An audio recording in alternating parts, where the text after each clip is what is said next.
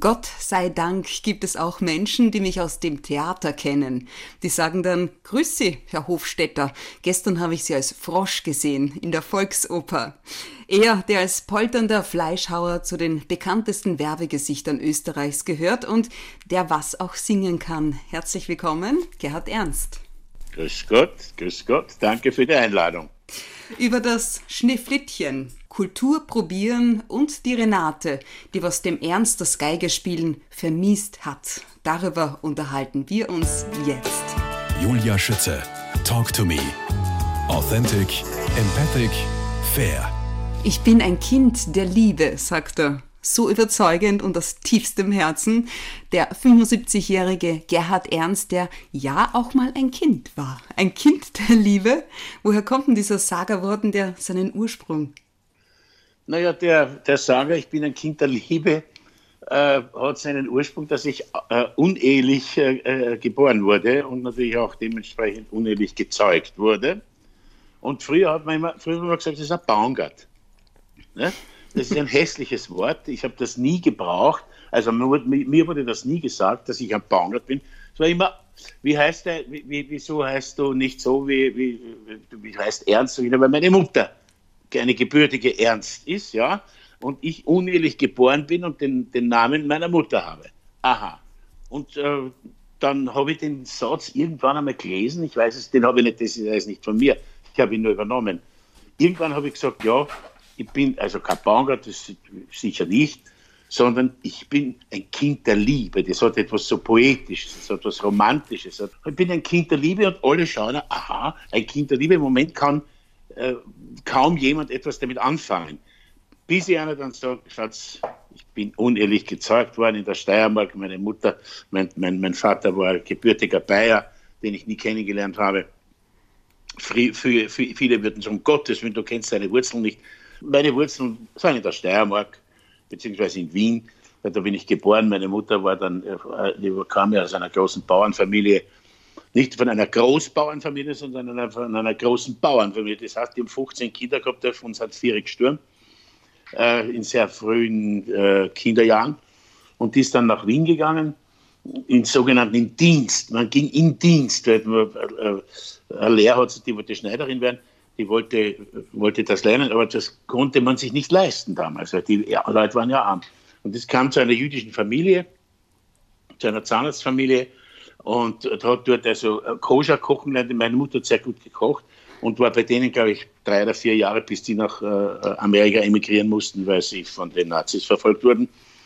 Und na, da gibt es eine Seriengeschichte, was mir meine Mutter dann, nachdem ich ihr das alles aus der Nase gezogen habe, erzählt hat über diese Zeit. Gerhard Ernst, woher kommt denn die Liebe zur Musik?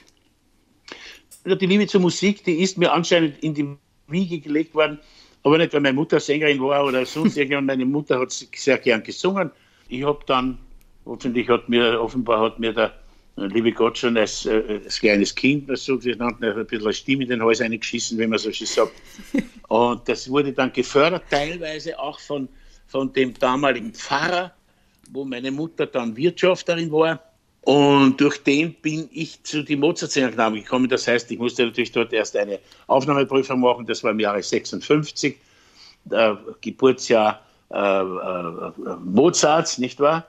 Und ähm, war Gründungsmitglied dann.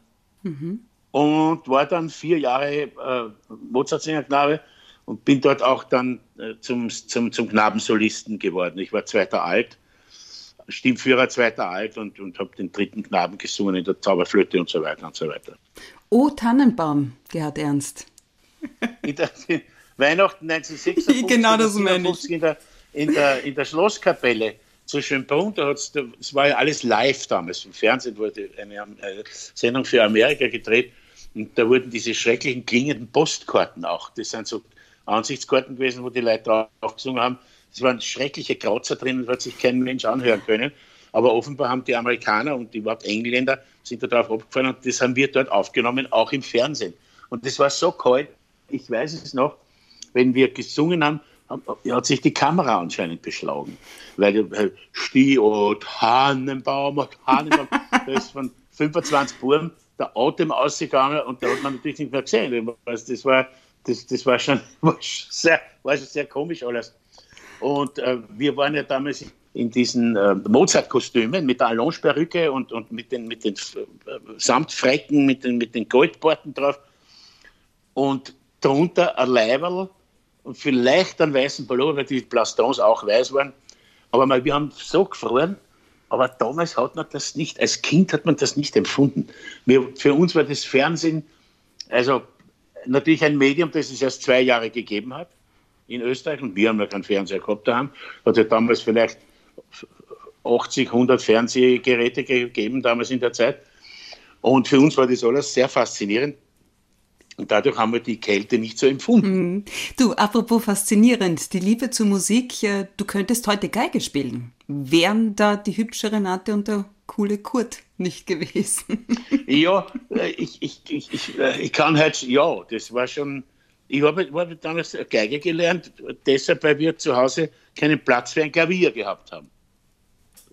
Da hat damit damals der Pfarrer gesagt, dann soll er Geigen lernen habe ich, hab ich angefangen Geige zu lernen, auch wirklich mit, mit wachsender Begeisterung.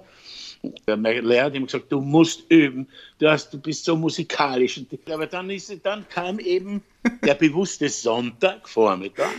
Das war im Juni irgendwann, die Bäder haben schon offen gehabt. Und ich bin bei mir im Zimmer und habe also auf der Geige miteinander gespielt. Da kam Renate herein. Renate war damals also in meinem Alter, 13, 14 Jahre vielleicht, ich war ein bisschen jünger, 13, aber und kommt einem, meine Mutter, die ganz gern mögen, das war ein nettes Mädel und sehr, sehr lustig und witzig und ich mag, mochte sie auch, aber nicht nur ich, sondern auch andere. Aber in dem Moment, damals hatte ich also die besten Karten und sie kommt rein und sagt, du Gerhard, gehst du mit ins Bad, ins Schönbrunner Bad? Habe ich gesagt, du warte eine halbe Stunde, ich muss nur jetzt die Übung fertig spielen und dann bin ich sofort. Sagt sie, nein, also das ist, nein, nein, warten kann ich nicht. Dann muss ich mit dem Kurt gehen. Geige weglegen und mit der ins Schwimmbad gehen, nur damit der Kurt nicht an den Futterdruck kommt, war alles. Das war eins. Nicht? Geige zugemacht, aufgeklickt am Kosten, gegangen. Und die, die Geige nie wieder angehört. Das ist jetzt fast 60 Jahre her. Gerhard Ernst, da haben wir die Renate auf der einen Seite zwei Sorgen auf der anderen, die du aktuell mit dir herumträgst, ausgelöst durch die Corona-Pandemie. Sag mal, wann bist du überhaupt zuletzt auf der Bühne gestanden? Das kann ich dir genau sagen. Das war am 9.3. der Volksoper in Maiferledi. Hm. Wie ist es dann, wie ist es weitergegangen? Welche Informationen naja, hast du dann die, wir, bekommen? Wir haben, die, wir haben die, die, da war, hat man ja noch nicht gewusst. Wir haben schon gewusst, dass es Corona gibt und dass es, dass es ziemlich heftig ist. Aber in der Volkswahl hat man damals noch nichts gespürt. Und wir haben am 9.3. die Abendvorstellung für erledigt gespielt. Am nächsten Tag war eine Vormittagsvorstellung, die hat aber der Robert Meyer, der Robert Meyer und ich, wir haben uns abgewechselt als Doolittle. Die Vormittagsvorstellung hat der Robert Meyer gespielt und nach dieser Vorstellung hat er gesagt, ähm, dass es ab jetzt keine Volksoper mehr gibt. Ist zu. Ad hoc. Und ab 10 dritten, was weiß ich, 14.45 Uhr oder 16 Uhr, war die Volksoper geschlossen. Mitte Mai wollen sie anfangen zu probieren. Und wir sind, wir sind schon informiert worden, natürlich, was sollen, was sollen sie uns sagen, die, die Direktion. Sie haben uns, wir haben jeden Tag in den Probenplan hineingeschaut, da war über die ganze Woche, war, war keine, also 21.3., 22.3. keine Proben und keine keine News von, von, von unserer Seite, haben sie geschrieben. Und so ist es auch geblieben. Mhm. Bis äh, vorige Woche, da hat es dann geheißen, ja, dass ähm, ab Mitte Mai wieder angefangen wird zu probieren. Kultur probieren. Wie geht das? Worin siehst du da die größten Herausforderungen, besonders jetzt für die Darsteller? Ich meine, die Volksoper, glaube ich, hat eine Fläche von rund 200 Quadratmetern. Mhm. Ja, es ist so, wenn diese 20 Quadratmeter äh, Regelung hält, ja, dann hat man zehn äh, Darsteller auf der Bühne in einem Abstand von einem Meter oder einem Meter. 50. Und der fünfte, der steht dann ganz hinten bei der Feiermauer. Und dann ist das so in einem Halbkreis, ich weiß, so stelle ich mir das vor, ja. in einem Halbkreis und, und ich stehe hinten und muss, zu, muss vorsagen zu dir als, als, als Operettensänger, wenn du wüsstest, wie ich dich liebe. Ich weiß nicht, wie der Zuschauer reagiert. Das, das, die große Herausforderung ist, dass man, wenn man alles berücksichtigt, möglicherweise, ich, ich weiß es nicht, man müsste mir da echt ernsthafte Gedanken machen, die Distanz, die räumliche Distanz für die Zuschauer sichtbar, so gering wie möglich zu gestalten. Das heißt, ich muss aus meinem Innersten so viel herausholen, dass ich senden kann zu der Sängerin, zu dem Kollegen, dem ich äh, eine, eine Geschichte erzähle, dass das einigermaßen glaubwürdig ist. Ja, und vor allem müssen ja? sich auch alle synchron bewegen, dass diese, diese Vorgabe Na, von den 20 Quadratmetern ja auch immer ähm, Na, dass eingehalten der in seinem, in seinem Geviert drinnen bleibt. Ja, genau. Da kann sich ja in diesem, diese 20 Quadratmeter könnte er sich schon bewegen. Aber nur wie, wie, soll man, wie soll man ein Liebesduett, wunderbares Duett in der, in der lustigen Witwe, Lippenschweigen, Flüstern Geigen. Lippenschweigen, mit Mundschutz am besten. Mit Mundschutz, ja. Es wäre natürlich, man könnte das natürlich auch als Groteske äh, nehmen, mhm. dass die alle mit der Plastik, äh, Plastikscheiben davon singen und natürlich, ich glaube, eine ernsthafte, eine ernsthafte künstlerische Arbeit meiner Meinung nach ist sehr, sehr schwierig zu erstellen. Gerhard Ernst, was meinst du, wo beginnen denn schon die ersten Probleme deiner Meinung nach? Beim Einlass? Beim Einlass, mhm. natürlich. Weil, schau, wenn man nur, sagen wir nur 50 Leute oder, oder 200, wenn man in der Volkswagen hat 1300 Plätze, wenn man da fünf Reihen nicht hat und die sechste Reihe ist, ist, ist besetzt, aber auch nur, sagen wir, mit 20 Leuten, die in Abständen von zwei Metern auseinander sitzen, und einer blöderweise hat den Platz in der Mitte. Und jetzt überlege dir mal, wenn da einer anfängt zum Husten, der muss gar, der muss gar nicht Corona-krank sein. Der hat dann, es gibt aber die Leute, haben einen, einen, einen Hustenanfall, der verstuckt sich, fängt an zum Husten. Es gibt eine Panik, wer als erster aus dem Saal draußen ist. Mhm. Das sind alles so Dinge, die man überlegen muss. Und ich muss ehrlich sagen, ich möchte es nicht entscheiden. Was ist an der Geschichte dran, dass äh, die Ensemblemitglieder Wiener Volksoper für 14 Tage auch in Quarantäne gehen, um zu spielen? Naja, so wurde es mir erzählt, ich weiß nicht, ob das genau ob das richtig ist, dass wenn jetzt sagen wir, ein, ein, ein, eine, eine Gruppe von fünf Leuten probiert, am Montag um 10 in der Früh, äh, Probe in der Volksoper, die müssen erst getestet werden, nicht wahr? Mhm. Und dürfen, so hat man mir erzählt, dürfen wenn es diese Schnelltests noch nicht, die sind ja noch, glaube ich, noch nicht so ausgereift. Die müssen 14 Tage in der Volksoper zusammenbleiben. Jeder natürlich in seiner Garderobe oder was. Echt? Habt so ihr da Betten und alles? Na, wir haben, wir haben so, so, so Liege drin, so, so, mm, so Sofas drinnen, die nicht besonders bequem sind, aber wer legt sich dort schon hin? Ähm, da sollten die drinnen bleiben, bis das Ergebnis, und die können dann schon probieren. Gerhard Ernst, wo du ganz ernst auch werden kannst, ist, wenn es um die Sprache geht. Inwiefern? Ja. Das macht mir ein bisschen Sorge. Äh, die Verrohung der Sprache, die Verrohung der Worte. Wenn man, wenn man in, die, in die diversen Internetforen hineingeht, was erstens einmal da für ein furchtbarer Plätzchen verzapft wird, äh, das wäre das geringere Übel. Was mich aber wirklich ein bisschen bedenklich stimmt, ist der Angriff mit Worten auf den Andersdenkenden. Das ist das Problem. Wenn ich heute liest, dass Herr Drosten, wer, zu, wem, zu dem kann man stehen, wie man will, mit Morddrohungen äh, äh, bedacht wird, dass in der, in, der, in der Hofburg ein Bombenalarm ist, dass irgendein Wahnsinniger mit einer Machete den Herrn Sobotka äh, Nationalratspräsidenten interviewen will und der eine wichtige Botschaft hat, den mag man vielleicht als schizophren äh, bezeichnen. Aber was da so abgeht, es ist der Respekt vor dem anderen, ist nicht mehr vorhanden. Aus welchem Grund? Kann, was denkst du? Woher kommt das? In den, in den, Internet, in den, den Internetforen die Anonymität. Ich kann jedem sagen, was das für ein Arschloch ist, ja. Ich muss es aber nicht zeigen. Ich kann der, der, der Schneewittchen oder die Dings äh, ähm, äh, sagt, das ist ein Verbrecher. Kann er sagen, weil man nicht weiß, wer es ist. Ja?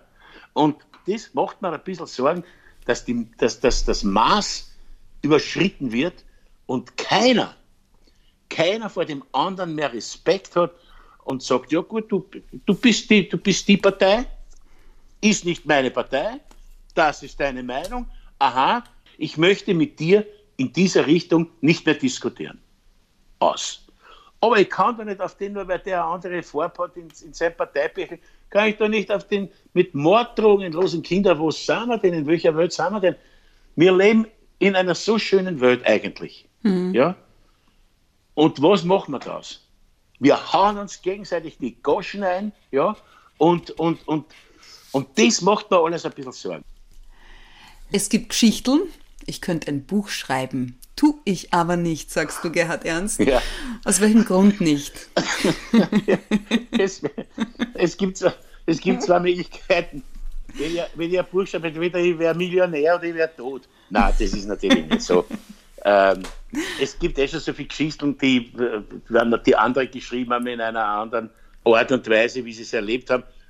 Nur meine sind teilweise so skurril, dass man fast glaubt, also das, das stimmt eh alles nicht, was der, was der Habschied dort erzählt, ja. Du hast im vergangenen Jahr 50 Jahre Theater gefeiert, ja. dein 60 Jahre Volksoper-Jubiläum. Gerhard, im Jahr 1959 ja. demnach. Da hieß ja. es, es war einmal eine kroatische Märchenoper. Was steckt da für eine Geschichte dahinter? Die, die kroatische Märchenoper war Ero der Schelm, weiß gar nicht, wie der Komponist das ist. Leider Gottes wird es nicht aufgeführt. Das ist ein wunderschönes, wunderschönes Märchen, vielleicht weil es zu altvaterisch oder Hausbacken oder was weiß ich ist. Und das war mein, das mein Solo-Debüt in der, in der, in der äh, nicht Solo-Debüt, ich habe schon mehrere Soli dort gesungen, aber das war ein bisschen eine größere Rolle, wo man auch als, äh, im, im Programm Heft aufgeführt wurde und man auch einen Solo-Applaus dann bekam wow. am Schluss. ja, das war damals, und da war, ich war ja, ich habe mich ja immer verliebt in die Sängerinnen. Die war ja, die war, die war eine wunderschöne Frau die Sonja Mottl hieß sie, die, die, eine wunderschöne Frau. Und äh, mit der habe ich immer sehr gerne probiert, weil sie, wenn mir was gelungen, gelungen ist, hat sie mich dann so umarmt. Das hast du sehr gut gemacht. Das hat auch eine ganz berühmte Sängerin gemacht, die, die, mit der ich ein Fernsehen gemacht habe. Ähm, Esther die Kammersänger Esther Reth, eine der besten Operettendiven, die es je gegeben hat. Die hat zu mir mal gesagt, nach einem Solo, das ich ja fürs Fernsehen gemacht habe, mein guter Junge, das hast du ausgezeichnet gemacht.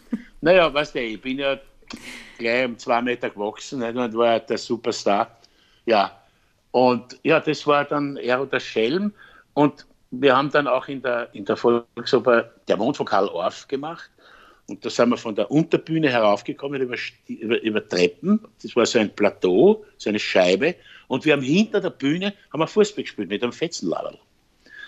Und ich habe immer gesagt, Leil, wir müssen aufpassen, wir dürfen nicht Fußball spielen da hinten weiter. Es ist am, am, am Dirigentenpult sitzt Bauer Teusel, der haut, uns, der haut uns die Schädel ein, wenn wir zu spät auftreten. Na, und wir spielen da hinten ein Hollo oder Roh. Und auf einmal, um Gottes Willen, zwei Takte für uns am Auftritt. Wir hinauf und er, und wir kamen natürlich um einen Takt oder zwei zu spät. Und der hat uns mit der Faust, hat uns gedeutet in der Pause aber wir sind in sein Zimmer reingekommen. Da hat er uns das Gestell putzt.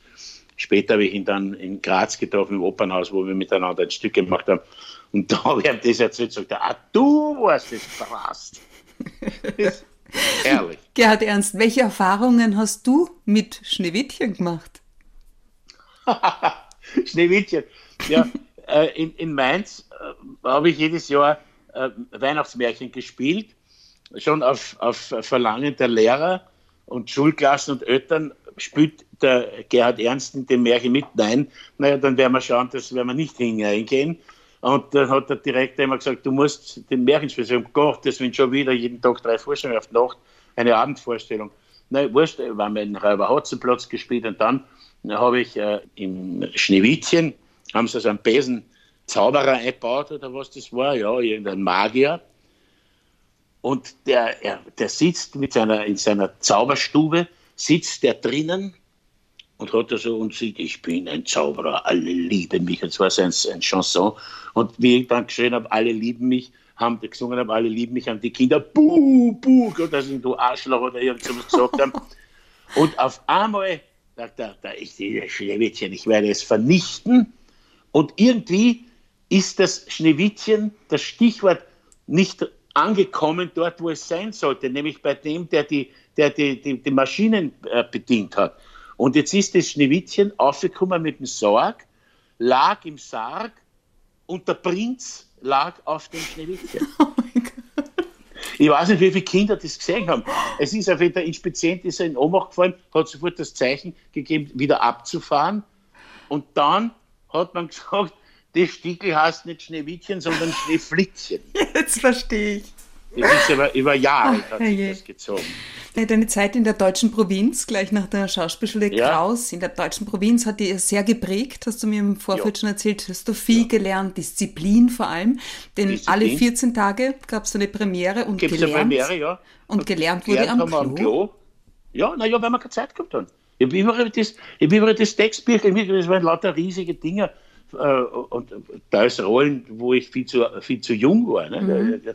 In, einem, in einer von Gerhard Hauptmann, Elga, äh, ich spielte den 78-jährigen Timoschka, den Diener, den Kammerdiener vom, vom Graf Staschenski, der war 78, ich war 22, es hätte ihm umgekehrt sein müssen. Ich habe den alten Diener gespielt, er den jungen Grafen. Und dann war ein, ein, eine Szene, wo ich äh, gesagt habe, Herr Graf, ich kann mich noch so gut erinnern, ich habe Sie auf meinen Knien geschaukelt. Da war natürlich die Hölle los. Ne? Das, kann ich mir vorstellen. das kann ich mir der vorstellen. Hat dann, der, hat, der war ein bisschen schwerhörig. Und da war eine Seniorenvorstellung und äh, er sagt zu mir, Timoschka, spanne die Pferde ein. Und ich habe nicht gleich reagiert. Er sagt, hast du gehört? Und dann muss ich sagen, ich habe gehört, bin abgegangen. Es kommt diese Seniorenvorstellung, er sagt, Timoschka, spanne die Pferde an. Ich reagiere nicht und unten lässt im, im, im Zuschauerraum hat einer anfahren lassen. Und, und das musste da, und er, weil er schwerhörig war, hat er das nicht gehört und gesagt, hast du das gehört? Und daraufhin habe ich nicht mehr sagen können, ich habe gehört, sondern bin einfach abgegangen, bin hinter der Bühne zusammengebrochen. Ich sollte noch irgendein Hufgetrappel einschalten am Tonband, weil das müsste man auch machen. Das habe ich nicht mehr geschafft und bin dort gegen und dann ist er dort vorangefallen, weil Pause war.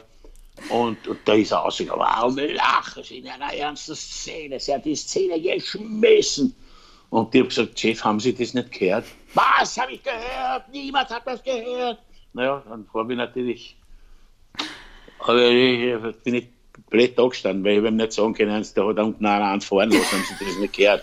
Ich habe das nicht gehört. Ja, das war die Deutsche. Und in diesem Haus ja. war auch da hat eine Kollegin gesagt, okay, sei so gut, spiel halt einmal die Szene umgeht auf der Seitenverkehr. Sag ich, wieso denn das? Na geh, bitte tu mir den Gefallen.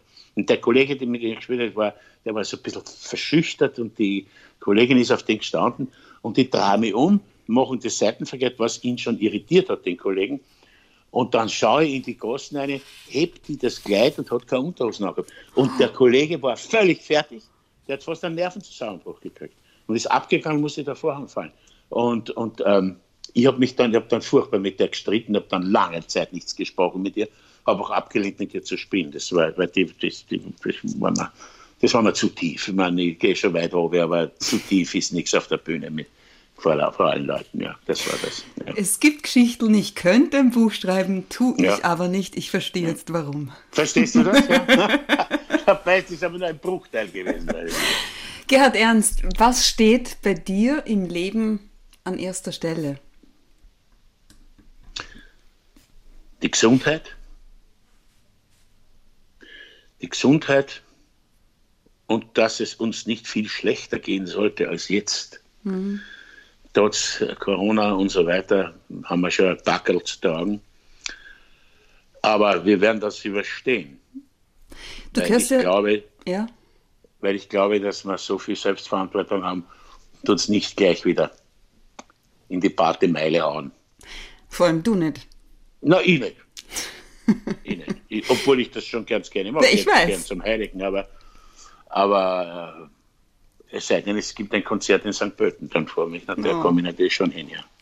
Mit 75 gehörst du ja zur Risikogruppe, wie es heißt. Ja. Was prägt denn deinen Alltag derzeit? Was sind so die Fixpunkte des Tages? Äh, ich gehe ein bisschen herum, gehe spazieren und treffe ich irgendwelche Leute, die auch zur Risikogruppe gehören. Heute habe ich den Harald Serafin getroffen bei mir im Servitenviertel. Und der mit der Maske herumgeht, oh, Junge, ja, das mache ich alles. Und äh, ja, was soll man jetzt, man, man, kann sich aufregen, man kann schreien, man kann fluchen, es nützt nichts. Ich halte mir an das, so gut es geht, also, obwohl mir das schwer fällt. Es fällt mir schwer, muss ich ganz ehrlich sagen, weil ich ein sehr geselliger Mensch bin. Aber wir werden das alles wieder in den Griff kriegen. Ob es eine, jemals eine alte Normalität gibt, weiß ich nicht. Ich hoffe, dass die Leute ein bisschen jetzt nachdenken, was wirklich wichtig ist. Ich da jetzt nicht als der große Philosoph oder große Moralapostel auftritt, um Gottes Willen, das glaubt mir eh keiner. Aber ein bisschen nachdenken sollte man schon, was ist wirklich wichtig. Bist du jemand, der gern kocht? Ja, sehr. Tatsächlich? Ja. Hat sich jetzt durch Corona auch ein bisschen was verändert, dass du irgendwie nein, schaust, ein bisschen vorher. weniger Kalorien und so? Nein. nein, ich, ich ist kein Burenwurst, weil ich nicht am Burenwurststand komme. das ist es. Aber die, auch das kommt wieder. Ich mhm. gehe auch wieder am Hohen Markt oder ich gehe jetzt zum scharfen René am Schwarzenbergplatz oder wo ich gerade bin. Das kommt auch wieder und ähm, auch auf dem Markt und mir was Gutes einzukaufen, was Gutes zu kochen. Was mir abgeht, sind so die, die, die, die Stammlokale, wo man am Abend hingeht. Aber da, auch das kommt wieder. Da sitze ich halt nicht mit 20 Leuten am Tisch, sondern nur zu viert oder zu zweit oder mit der Masken. Wobei ich sage, die Masken sind also für mich das geringste Übel auf der Straße. Auch nicht im, im, im, im, im Supermarkt beim Einkaufen mit immer Handschuhe bei mir, die man anzieht. Und, und also das, da halte ich mich schon dran und habe meine Desinfektionsmittel daheim stehen, das heißt, man muss sie entwaschen. Natürlich, klar. Das sind so die Dinge, die das ein bisschen einschränken. Aber dass ich jetzt sage, es ist zum Verzweifeln, ist es eigentlich nicht. Mhm. Ja. Gerd Ernst, das heißt, Kultur fängt mit dem Kochen an. Kannst du damit was anfangen? Ja. Kultur äh, Kochen fängt, fängt mit, Kultur fängt mit dem Kochen an, weil es etwas Sinnliches hat. Auch Kultur oder Theater hat ja auch was Sinnliches, was Erotisches. Es ist eine, äh, ähm, ein, ein, Spüren mit allen Sinnen. Ob man jetzt was angreift, äh, ein Stück Fleisch, ein Obst, ein Gemüse, äh, ob man ein Gurkenschöt oder, oder ein Spargel, der jetzt ja wieder immer wieder kommt, und das dann mit allen Sinnen aufnimmt, die Gerüche, die Geschmäcker und so weiter, diverse Gewürze, das ist alles Kultur und Kultur hat, mit, hat für mich etwas Sinnliches. Immer gehabt, schon als Kind. Und welchen Wert hat Kultur für dich? Einen sehr großen. Einen sehr, sehr großen, gleichbleibend großen. Kultur, ohne Kultur sind wir arm. Wenn ein Millionär keine Kultur hat, ist er eine arme Sau, auf gut Deutsch gesagt. Ja? Kultur ist Lebensqualität, Respekt dem anderen gegenüber, schauen, dass dem anderen auch nicht schlechter geht als mir. Und, und das alles ist Kultur. Kultur ist einfach Leben. Gerhard Ernst, eine völlig neue Kultur für dich ist ja Corona-bedingt das Skypen. Das, da hast du ganz recht. Ich bin durch die Corona-Krise auf Skype gestoßen. Und da muss man sich natürlich einloggen mit, mit, mit User und was weiß der Kuckuck, was alles. Und da musste man auch das äh, Geburtsdatum einschreiben. Aber eingetippt 11.01.1946 ja. und weiter, bumm, und dann haben die, ja, es kam unten eine Zeile, ein Elternteil. Man muss, man muss über 14 sein, sonst muss sich ein Eltern, muss ein Elternteil damit also einverstanden sein, dass ich mich bei Skype einlogge. Naja, nachdem vor zwei oder drei Jahren in Bonn ein Kritiker geschrieben hat, der 1846 in Wien geborene Gerhard Ernst sang bravourös den Trevi. Habe ich mir gedacht, einer hat mich 100 Jahre älter gemacht und jetzt bin ich 75 geworden und muss die Einverständnis, Einverständniserklärung der Eltern haben. Aber es, es, hat dann geklappt. Wunderbar. Und ich habe mich sehr ja. gefreut. Gerhard ja, Ernst, Dankeschön für deine Zeit. Ich wünsche dir ich alles Gute und auf ja, Wiederhören. Ja, auf jeden Fall. Also dann, ciao, Papa, grüß dich, servus.